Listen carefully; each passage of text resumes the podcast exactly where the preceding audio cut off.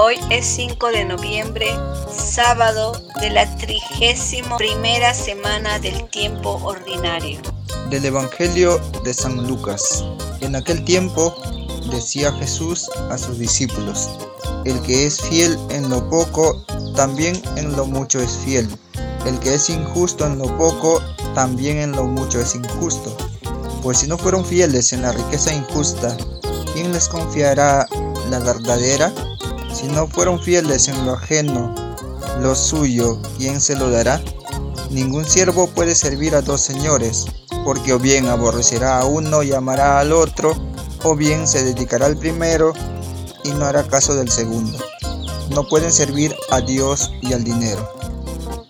Muy buenos días, hermanas hermanos. Gracia y paz en Cristo Jesús.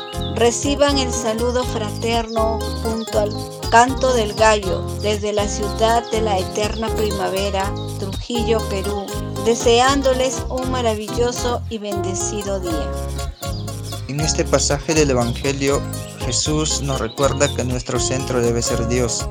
Por encima de todos nuestros proyectos, nuestra mirada y enfoque debe estar en Dios. Nuestro principal tesoro debe ser Cristo, toda nuestra vida gira en torno a Él. Cuando desviamos nuestra atención de este tesoro, desviamos nuestras acciones y nos olvidamos del amor al prójimo y a Dios mismo. En nuestro caminar como cristianos debemos ser fieles administradores.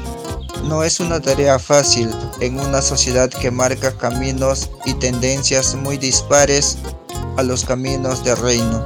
El Evangelio hoy nos muestra dos realidades contrapuestas, la divina y la del mundo. Según lo que nuestro corazón albergue y nos lleve a obrar, esto nos llevará a entregarnos a uno u otro Señor. La vida es una constante toma de decisiones y elecciones. Entonces, nos toca decidir a quién servimos, al Dios verdadero, que es camino, verdad y vida, o le daremos la espalda para reflexionar durante el día.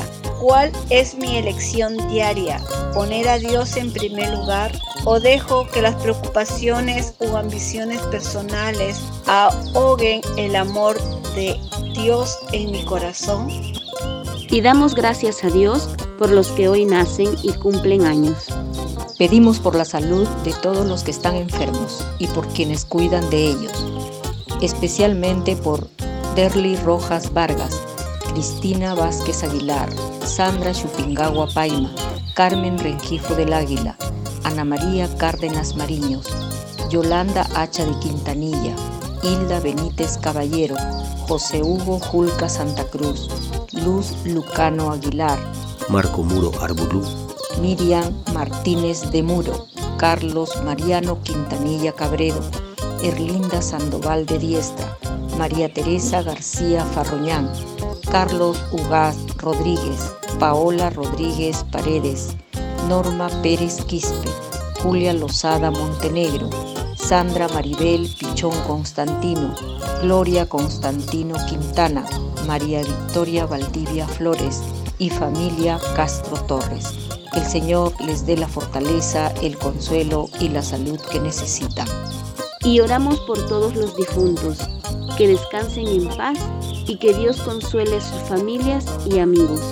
Señor, haz que mi fe sea gozosa, que dé paz y regocijo a mi espíritu y lo disponga para la oración con Dios y para la conversación con los hombres, de modo que irradie en lo sagrado y profano la felicidad interior de su posición bienaventurada. Amén y recibimos la bendición de Monseñor Miguel Ángel Cadenas, obispo del Vicariato Apostólico de Iquitos, Perú. Que el Dios de bondad y misericordia nos bendiga y acompañe siempre. En el nombre del Padre, del Hijo y del Espíritu Santo. Amén. Gracias por orar al canto del gallo. Si usted quiere apoyarnos, comparta con los suyos el enlace de esta oración. Oremos juntos.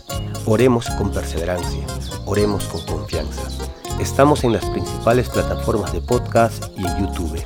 Búsquenos como orar al canto del gallo. Una producción de Alcanto del Gallo.